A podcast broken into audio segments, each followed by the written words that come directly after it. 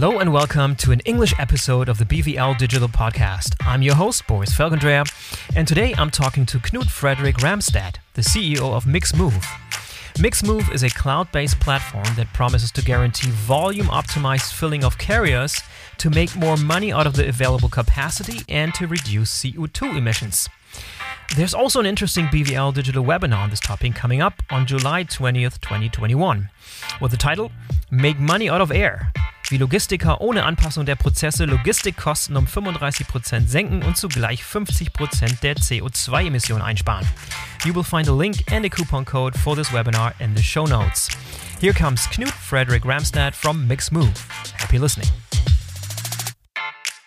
Knut, welcome to the BVL Digital Podcast. Thanks for being on the program, man. Thank you so much. Thank you. Thank you for having me. Yeah, I'm excited to have this conversation. Uh, you're uh, the CEO of Mixmove from Norway, right? Is that where you're calling it from? From Norway? Yeah, the, we have yeah the headquarters is in Norway, and we have our subsidiaries uh, like the development team is in Portugal, and we have the sales uh, scattered around Europe. Yeah, how are things in Norway these days? Are things halfway back to normal or no? Halfway back is the right uh, explanation. Halfway yeah, back. halfway back. Yeah, so mm. give me a, the, the short version and the background of Mixmove. What do you guys do in a nutshell before we get into the specifics, and then also how did the company come about? Maybe the maybe the elevator pitch, the, the short version first. The, the the short version is that we make money out of air. What we what we do is actually that we are we are utilizing the the assets which are available. So we are moving full trailer loads towards the customers, and there we assemble the, the customer's order. That's how mm-hmm. we do it, and we do it on the item level. Okay. So it, it started off uh, in uh, back in uh, 2012 uh, together with 3M. Um, they they were looking for a solution because their fill rates were only 37%. So they were mm-hmm. looking for a solution that could actually help them increase that fill rate. And they yeah. had thought about okay, if we stop moving shipments as a, as a customer order, uh, we start moving parcels towards closer to the customer, and there we assemble the goods to the customers. Uh, mm-hmm. But they needed a software for that. That's where Mixmove right. come into play. We were that mm-hmm. at the project level, so we came into play, and and uh, our CTO where I actually had had some thought about that using the Pebble technology, then the network te technology, and uh, we started up as a pilot together with 3M. And the result was astonishing because we started then to to fill up the trailers from the factory towards the end customer, and we we increased the fill rates with ninety percent, sorry, up to ninety percent, and managed to reduce their operational cost substantially. So that that's that. It, it, was a huge operation because they needed to rethink their supply chain, uh, and they, they, they did it on an item level. This is how we we became into play, and then we we saw that okay, this is an opportunity for uh, the industry in Europe because. 20% of all the trucks in Europe are running around empty, and the rest yeah. is running around half full due to that they are only delivering half um, stacked pallets due to yeah. that they are following a shipment in the traditional way. So we saw that this is an opportunity to help the 3PLs and the shippers actually to utilizing the assets better. And we have proven it with 3M. And that's how we started Mixmove as a company. Um, and then we were awarded as the best innovation in Europe back in 2016. And mm. then we were awarded for the physical internet, that we are one of the enabler of the physical internet. And then Gartner acknowledged us as a um, cool vendor within the supply chain. That was right. just uh, cool. after two years afterwards. And, and, uh, so, are you a spin-off out of 3M, or no ownership there? It's just the idea is originally there, and then a bunch of founders get together, build that thing, and, and scale it up from there, without involvement from 3M. 3M and DHL was a big part of uh, of uh, the Mixmove solution. Got it. Okay. But it's, mm-hmm. it's solely owned. It's owned by Mixmove, and to be honest, they called it mix move Match, the three M's. so so uh, so that was actually the start. That this operation was called the mix. We're mixing all parcels. We move them towards the customers, and then we match the customer's order at origin, closest to the customer. That's where we. That's the, how the, the, the, the name come true. uh, or the product yeah. came came true, and then we made a, a, a, company out of it, or the founders made a company out of it, called it uh, Mix Move. Yeah, and the problem you're describing of of the low fill rates and trucks driving around halfway empty or full way empty, whatever, that's been around for a long time. Has this sort of thing, has this idea occurred to people prior to Mix Move, and have they tried to solve it, or was this the first time this was attempted in this way? Good questions. I think there have been attempting uh, attempts before us uh, as well because it's a it's a challenge, but this is how the industry is because there are the the computerizations within the industry is is is very silo based. It's for mm. operation yep. for one only. So by to to make this happen, you need we, we, you needed the cloud platform to connect uh, the supply chain. For sure. In, yeah. they, it could be an internal supply chain, of course, but to connect the different TMSs and VMSs out there. Yeah. So, so, so for that, of course, the, the cloud had to mature and, and reach a point where it's universally true. adopted because it's not enough for, for 3M to use the system, but it needs to tie in all of their different counterparts and, and parts of the network, right, to make it mm. work. Yeah. I see. What What is your background? How did you come into the picture? We talked offline a little bit that you have an internet history that's that sounds awkwardly um, similar to like a digital transformation that's happening on logistics, but you've done it what in 2000 uh, in, in, in 1995, so all the yeah. way back. T- tell us about yeah. that and how that how you made your journey to the world of logistics from there. Yeah.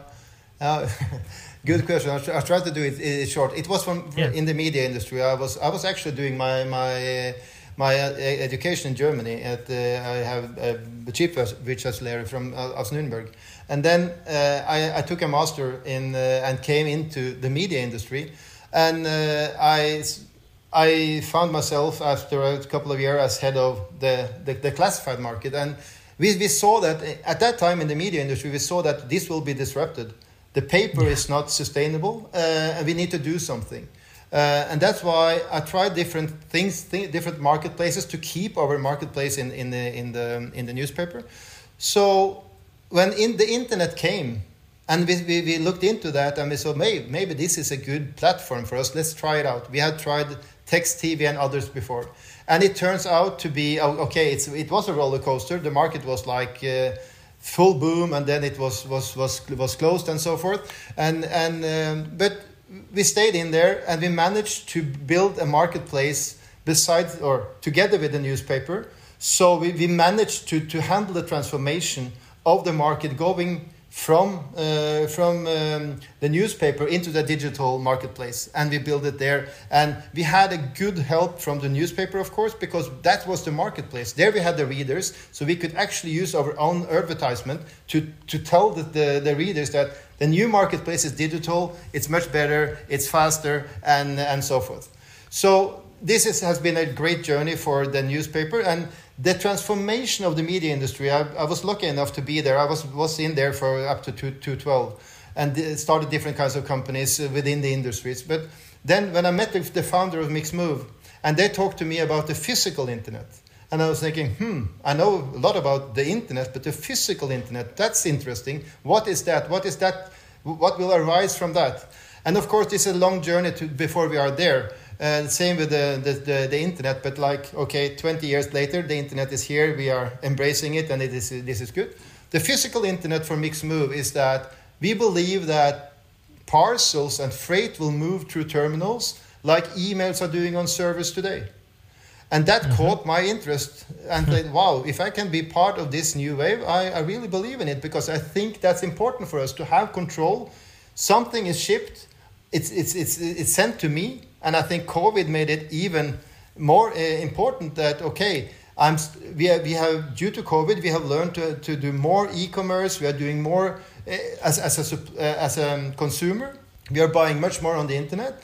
And okay, I would like to just, I, I would like to understand when will my parcel be at my household? I don't want to have house arrest. I don't want to be arrested at, in my house for four hours be, before it comes. I would like to, to choose that myself. So that yeah. was the actually, and that's why I think it's also when when Mixmove was then awarded for to be that could be one of the enabler, the way we are thinking, uh, the way we are progressing the market together with our customers. Everything is done together with customers, and then we can build it from there. Yeah, and just for, for people who don't understand that your analogy you brought with the with the email, I mean the, the just the, who don't understand the infrastructure of an email, which is basically there's never a straight line from my inbox to your inbox. It's always that you know it gets packaged up in packets and then sent individually all across the world, and it, eventually it gets assembled back into to result in your message, and that's what you're referring to when you when you said um, yeah individual packages right. and yeah yeah yeah mm. okay. Yeah, I mean, of course, in the last few years in particular, there's been quite a bit of commotion, quite a bit of movement going on with regards to digitally transforming the way we do logistics, we do supply chain, we do fr- trade transport too. I mean, there's a bunch of interesting, super exciting, highly funded ventures and projects out there. This is a real sort of not a renaissance, but it's a real awakening of mm. the fact that the world of logistics and transportation is, is sort of very arcane and the opportunities are enormous. Try to explain to me from your vantage point what's happening right now in the space of digital freight and digital freight forwarding. That's sort of the, the larger play that you're playing into. What are you what are you seeing and what how is that different than just five years ago, for example? Yeah, first, I mean, first of all, uh, I think what we see is coming towards us is the, the growth of parcels delivery. You know, you, you see the whole industry is, is now narrowing in on parcels. So it, it will be a challenge for the full truckload, full container loads, and so forth, because we, we see that in 2000, I think it was in 2018 uh, slash 19, it was shipped 100 billion parcels around the world. That right. is expected to grow to 200 billion parcels by 2025. I think COVID is pushing that a little bit uh, earlier. Due to that, we have learned a lot. The whole population that okay, if you're gonna would like to have a parcel, you you need to do do it in the e-commerce way.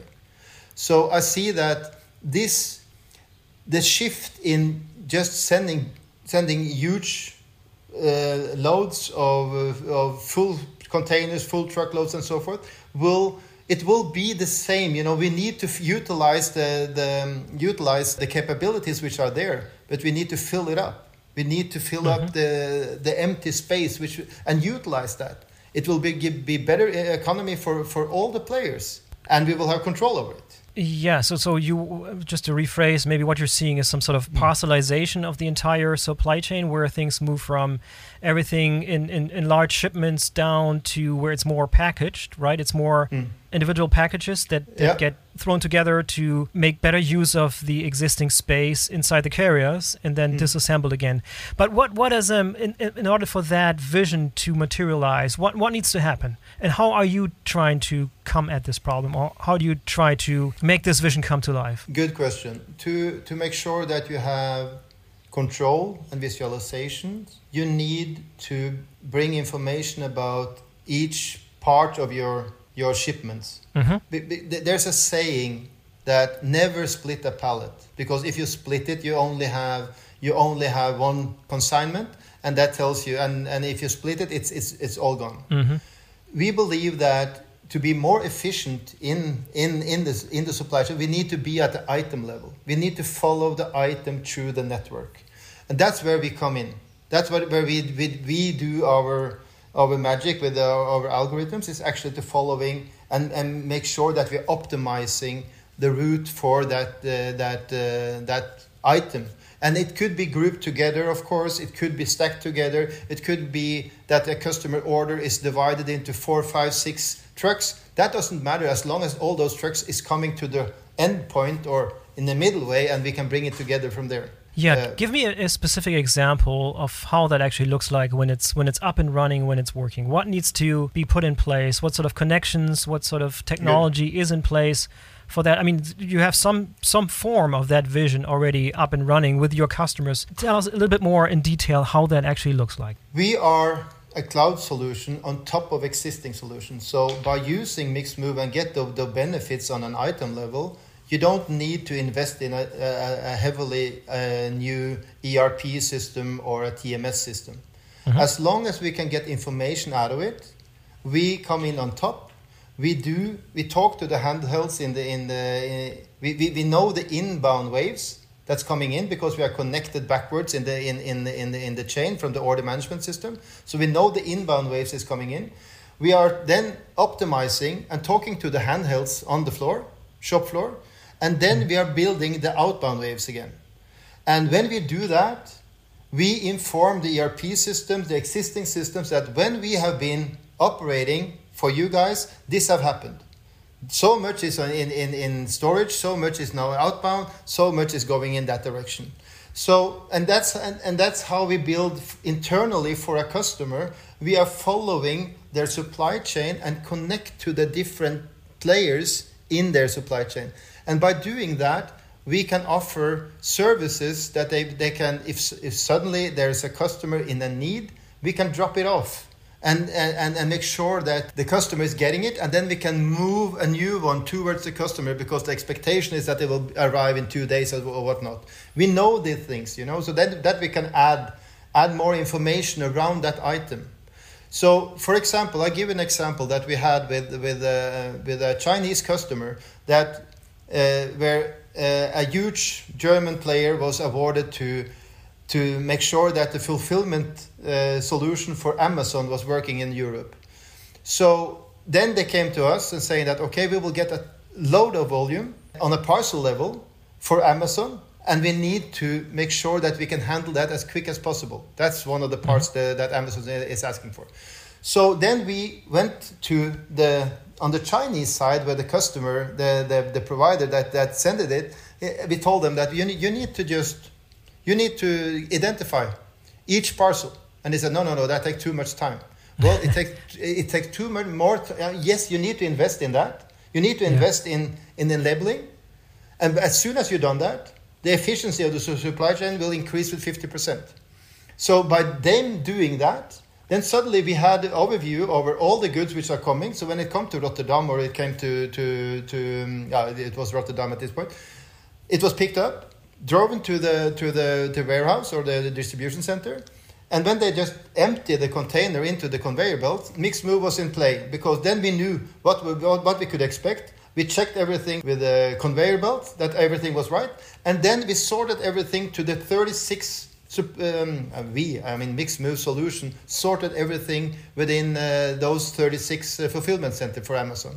So when when the when when the truck was was uh, ready to leave, then the message was given to Amazon. We are ready to come to Poland or Germany or whatnot, where, where they should fill in up the goods. Yeah. So just so I understand, is um, is Mixmove a, a pure technology play? So is it just a software that sits on top, or what else am I missing? That it's so so so you're not you're not running any physical warehouses. You don't own any of the facilities. You're not partnering with any of the facilities. It just is a pure cloud-based technology layer that sits on top of existing systems. Yes. That's right. Yeah, just go back to the interesting thing you said around everything having to be labeled. Mm. Why is that currently not happening, and what's what's in the way? What's is it cost? Is it just sort of expecting your your outside manufacturing to do that? What's the what's the complication? What's the obstacle that we have to consider when? I mean, it's easy to say, well, everything has to be labeled and that's the end of it, but yeah, to get there, it's probably a, a big obstacle. How are you solving that? What's the big issue you have to solve there for? Well, I actually, it's it's not an expensive solution. I mean, label printers are very very cheap. Um, what what you need is actually to have a, a Wi-Fi in in the operation, and then uh, a label printer, and then we can then it will up will be up and running. The the obstacle is the mindset that okay to label each one parcel it will take some time. Yes, it will, but the investment will on time will be threefold in new earnings and, and speed of the deliverance. So we are using the GS1 standard as our mm-hmm. base standard, and 98% of all retailers are using that. Meaning, again, all handhelds, everything which is has a, a scanner function on iPhone and Android phone, whatnot, they can read that label.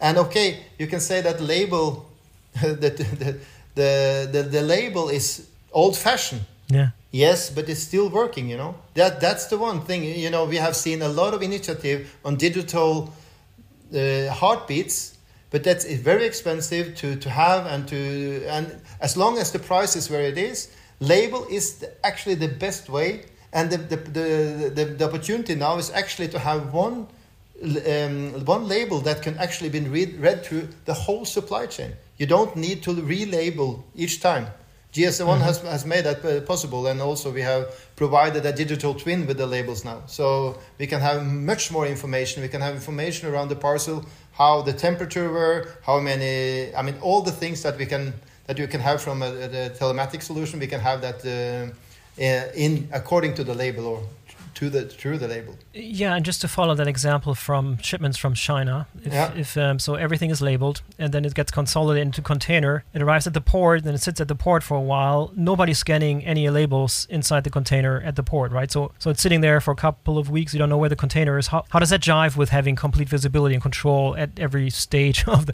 of the process, so to speak? Mm. That's a good question. Uh, again, what we try to do is actually that when the container is leaving, we have it is also tagged in a way so that we can actually scan it in. So it, when, it, when it comes to the to if the harbor authority scans it in, then we have then we know it's there and we can give information that it could be picked up. Got it. Okay. Okay. So you're relying on a lot of um, work being done by the carriers or the, or the harbor workers. Yes. So you, are shipping something with Maersk, for example. You know, the, the container shipping there is sitting there in the in the harbor, and, and when it gets unloaded onto the ship, there's no scanning happening, right? For your label when the container moves onto the ship, correct or no? No. Uh, I mean, when when the paperwork is scanned in, mm-hmm. that is, is this container goes on this ship, then we have the heartbeat from there. Then then we bring it in. Then say, okay, we know it's on the ship. Then we can follow the ship with the with the digital solution that follows the ships normally. What yeah. we to be honest, what we can see is that if the ship stops somewhere and is just lying idle for for a couple of weeks, then we are in the dark as the other ones. You know, if they have a reason for doing that. But when when when the information is uh, is scanned in again at the custom or somewhere in uh, at the harbor then we can give a heartbeat to to the, the control tower saying that well it's ready to be picked up. It's, it's by customs. It's it's ready to to get there. It's possible. Yeah is um, have you noticed that that data quality is an issue? Meaning you know a label gets uh, not properly scanned or gets scanned too late or never conveyed or you know as you're relying on external systems from carriers for example you know them providing accurate up-to-date information about container status is, is hard enough to mm. multiply that. Have you have you noticed that, and is that an issue, and how are you solving for it? Good questions again. Uh, well, yes, we experience that on a daily basis. The data quality yeah. is is a, a, huge challenge, and and also that there's no standards for the data either. So the, the only standard is the GS1 standard that uh, which are on the label.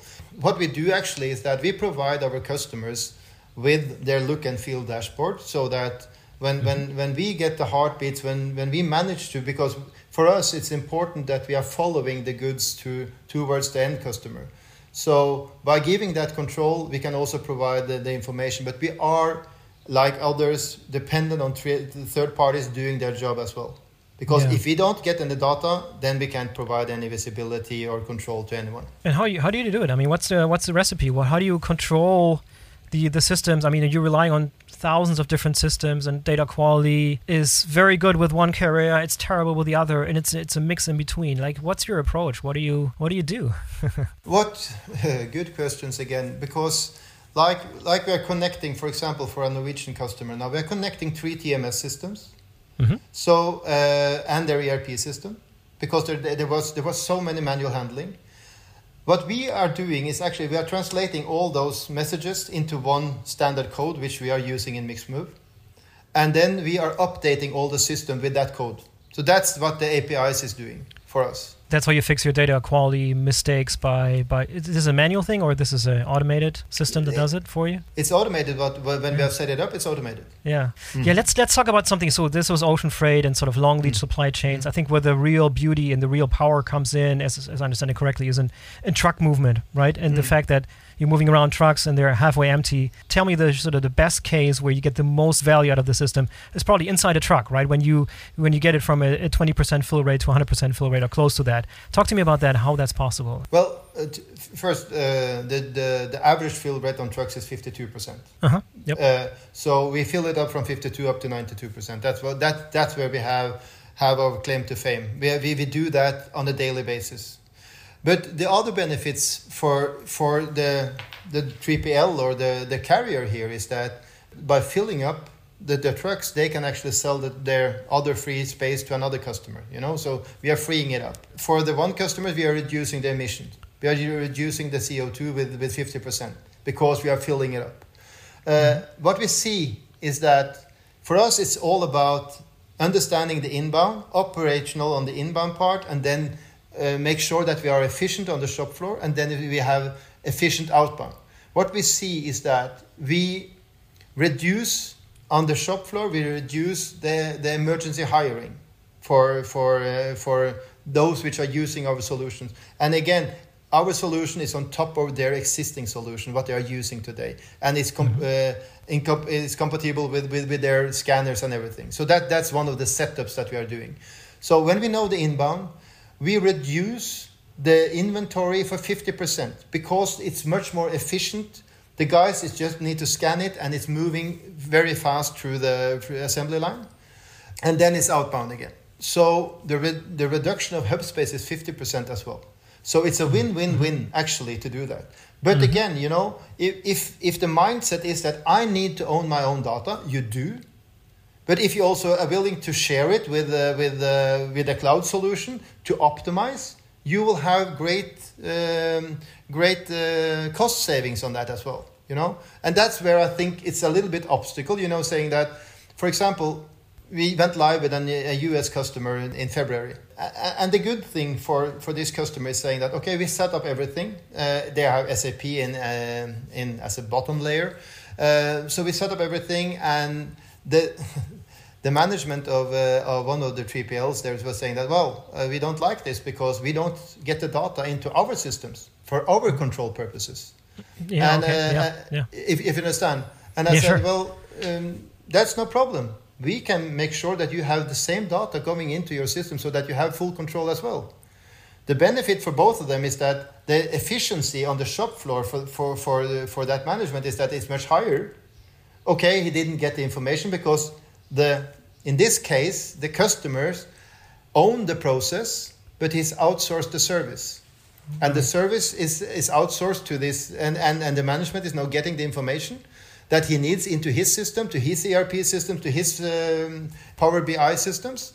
But the, the the possibility for for the one that is in, in control of the solution is that they can they can actually add more service providers to the same flow to make sure that they're even more efficient, for example, mm-hmm. Mm-hmm. to give them more business or, uh, or whatnot. And how do you make sure when you describe that now the, the 3PL that you just mentioned, that's that's doing the, the logistics on behalf of, of their customers, mm. has a data stream from your platform into their system? How do they make sure that, that what you're what they're getting is actually valuable data that can be used by their systems? How how does that work? Well, uh, it's all about the information that they they have in their own system for example, order information, item information that actually, because we get it from the, from the order system of the customers, and they, and we are sending over, we are we are giving uh, all the documentation about the, the shipment is in the cloud. So we extract what they need into their their reporting system, and we put it through the API and into into their systems. Mm-hmm. So so and that's where I think we are we are different from the other ones because we are getting the information from the order management system and from there we extract uh, all, all the information that we need to optimize that flow towards the, the, the end customer. To give provide visibility like like uh, follow the, the item on a map for example uh, uh easily we can do that because we are connected to them and uh, most of our customers now ask us to connect to the telematic solutions as well, so that they can have more additional information about how many times the door, the, the, the, the freeze door has been opened and locked and so forth. Uh, and we also optimize when we are filling up a, a cool trailer and where they have different stages within, within, um, uh, eh, within the truck, saying that there's a freeze, freezer in back and then it's a cooler layer in at the end then we optimize for that according to the route. We, we try to, to connect as easily as possible. And for them, that's a, it's, a, it's a benefit because, again, if you, if, if you choose, like one of our, our customers said that now we're going to change, we're, going, we're not going to have truck A, we're going to have, uh, we are choosing another truck provider, it's going to be truck B. Okay, so it's a new telematic system then. Yes, okay, let's connect with them. So we get the same information. So you have you are a provider of the same information, and then then it doesn't matter how many trucks you uh, that you yeah you go for the best buy uh, or what, what what you would like to do. You know? Yeah, how flex how flexible is this really in reality when you suddenly have to onboard new new providers, new parts of the network? How easy is that, or how hard? Uh, it's easy in the sense. I mean, we, we need to do we, we need to do some engineering on that. Uh, but mm-hmm. the time for doing that, for setting it up, is like we know what we need from information from the system. So our engineers coming in say, okay, we need. How can you provide us with this information? And then we set it up. For example, with with uh, due to Brexit, one of our customers was facing a challenge with, with, with UK and and and uh, suddenly a Brexit. So they came to us and saying that okay, we have had a strategy meeting. We need to set up an operation in Ireland. So we will instead of going through uh, Dover and Calais and, and, and bring the goods into UK, we will ship everything from Rotterdam to, to Ireland. So we need you guys to set up a, uh, the solution, and we have awarded company X for this. So we just went to that 3PL. Uh, one of the engineers went there, took uh, set up everything on the on the on the Wi-Fi, got the informations in, and the next day we rerouted all the goods, not to to the trailer normally doing, but we rerouted to the to the to the harbor, and then it was shipped to Ireland and picked up there, ready for distributed into into UK. So that's the flexibility and the resilience that we can provide is actually that, for example, also the same customer faced a challenge with uh, with uh, Italy. Just closed down, you know, and they were they were supposed to to, to handle the customers within very few, few minutes. We could reroute all the Italian goods towards Austria and, and, and Bulgaria and into the customers in Turkey. Yeah, and, and very just for my understanding, and maybe for the listeners' understanding too, when you say you were able to reroute that cargo, what, what do you mean by that? If you're if you're just a technology platform, you're not you're not influencing any movements of any goods, right? That's still up to your customers to do that, or what am I? What you're am totally I right. Sorry okay. for sorry oh. for saying that we are doing it, but the, the platform is doing it, and the got it. Okay, that was that, that was my missing yeah, part. Sorry, my my, so my, my mistake. No, no, no. okay. Thank you. No, no. I just get so a little bit excited as you're here. Awesome. Yeah, yeah, you should be. Uh, I mean, it sounds like a fantastic, fantastic system. Um, how do how do companies typically get set up? Like, how do the, how do you start? What's the what's a good way of just getting getting launched and getting started? How do you typically engage? We engage by trying to figure out what's the pain point in in the operations. Uh, mm-hmm. we, are not looking at their systems because the systems are there, the information is there. What's the pain point? Where are we going to actually to help you? Because uh, going into a whole operational network is, is too huge and, and, and they need it's, it's like we, we need to take small steps so it's the pain point. Is it inbound logistics? Okay fine. Then we go to the order system. We get all everything that we, we can connect to the inbound system. We, we, we, we have a project going on with the customer for a couple of weeks and agreeing on okay this is the information this is how we're going to operate it and then it's ready for outbound. And it, if they then will I, um, if they then will like to add outbound solutions as well, okay, that's step two and so forth. That's it's depending on where, where the customer has their pain actually. Yeah, and what's the sort of the lowest hanging fruit? Like, who's the the the quintessential ideal customer for you, you that should absolutely be talking to you right now if they're not yet?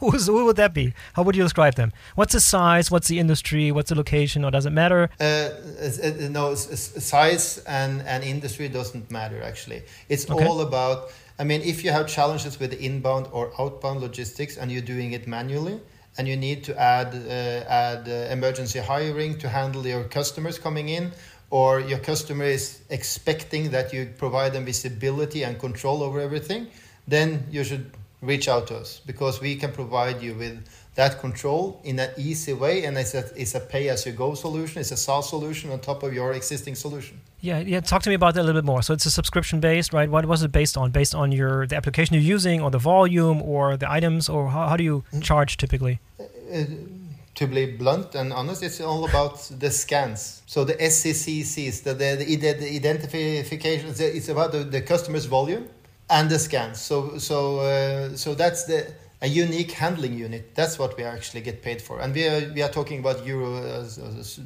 euro cents actually. So okay. of course for for Mixmove, it's important to have a customer base so that we can provide provide this network of we can help our customers into a network and be more efficient of that. But the most important thing, I mean, for Mixmove, it's it's volume that is most fun. You know, the more volume, the more fun it is. Yeah, and also, I mean, obviously, you for, for for that system to work, you would have to have items that are somewhat high in value. And when, what's the cutoff? Or am I talking like if you have very very small shipments and they're individually labeled and they're very very low uh, low value? That's obviously a, a, a lever, right? That's that's important mm. to consider, or no? No, it, it, depends. I mean, most of most of the players out there have a substantial volume, and most mm. of them have. Uh, have already some uh, some networks today and but but needs uh, but everything is manually driven due to the the insufficient computerization. So it doesn't matter the size but what what we do actually as well you know if we see that it's it's it's better to ship a box of 10 items than those 10 items alone the algorithms is building that box for you. So it's cheaper for mm-hmm. you to have this. So it so if you have if you ha- if you are in the market with a lot of small items, we can bring that into a, the the most beneficial box, and then we send the box either with the post or what you're doing today. You know, that's how we how we operate. Yeah. So where do you go from here? Like, how big are you right now, and how big are you going to be in five years from now? We should grow the volume, double the volume per year. That's that's the growth uh, that we are expecting to have. I mean, with, with the parcel industry growing like it does, like from 100 billion to 200 billions, we could take a part of that. And that's what we are aiming for, actually. We have now, we are, we have a network of 41 uh, customers in, in, in, in Europe, and we have uh, five new customers coming, uh, or five new customers operating in, in, in, in US. We are, so, I mean, but, but for us, it's more, more about make sure that our customers that we operate their supply chain in the most efficient way. And if they would like to connect or collaborate with somebody, it's it's, it's possible to do that. Yeah, and just so so in, in, case there are still some gaps in the understanding of the audience of what you actually provide, can you give us just a, a few common misunderstandings? So when you explain this to people, potential customers, things that people typically get wrong when they first hear it, like something that's that they misunderstand that needs to be clarified. What's what's a typical example of that? That uh, we are not 3M. We are not the size of 3M, and 3M is much bigger and larger, and is one of the largest retailers, and we are smaller, and that that's fine, you know, because we have smaller customers as well. Um, and and uh, so that's the misinterpretation because the story is about what we have achieved with 3M and the 3M has been like a huge network. Uh, and and I think I didn't say this, but when I first met my first customer, I said that well, guys, you are where the media industry was 15 years ago. You saw something was coming, you didn't know what to do, and you said, okay, hope it doesn't happen on my guard. And I feel that you guys are, are, are thinking the same. And we shouldn't do that. You know, we should embrace the technology is coming and try to utilize it but don't you don't need to take big steps try to get yeah. control over the data and make sure that the, when you have control over the data then you can increase and grow your business uh, on a beneficial level that's the most yeah. important thing and you don't need to be big to do that and it doesn't sound like you have to be particularly sophisticated in terms of your current IT setup, right? It's not like I have to have a an ERP, I have to have a TMS. I, I do or I don't. I mean, I can I can be somewhat bare bones and do some leapfrogging where I mm. have an archaic system, but I can mm. jump onto your platform and get immediate results with it. Without is that true? Yeah, that's true. That's true. Mm-hmm. And that's yeah. why we have. We, I, I, didn't mention this, but we we have set up um, what we call a smart city solution in the Netherlands. And, and mm-hmm. the smart city solution is actually small garages outside uh, the city center where the long hauls is coming and dropping off. For example, they have five customers inside the city, so they're dropping off the goods at this garage, the mini hub. There we, we, we know what's coming in.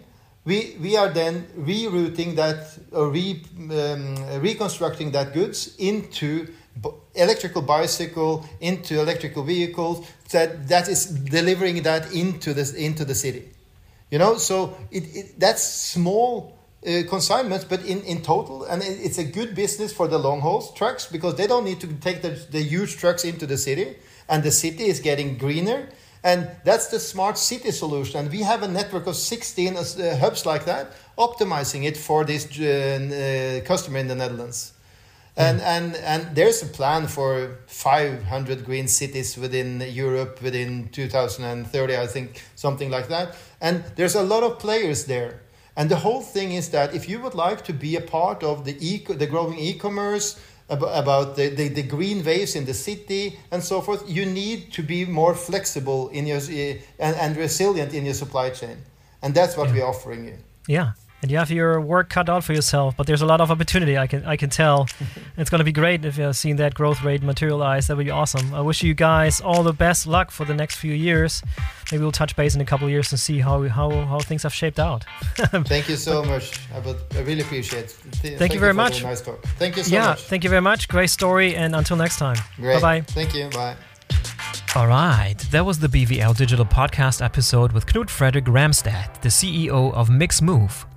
For a more detailed dive into the topics we discussed today, I recommend the upcoming BVL Digital webinar on July 20th, 2021. You will find a link to this webinar in the show notes. I'm Boris Felgendreher. Until next time.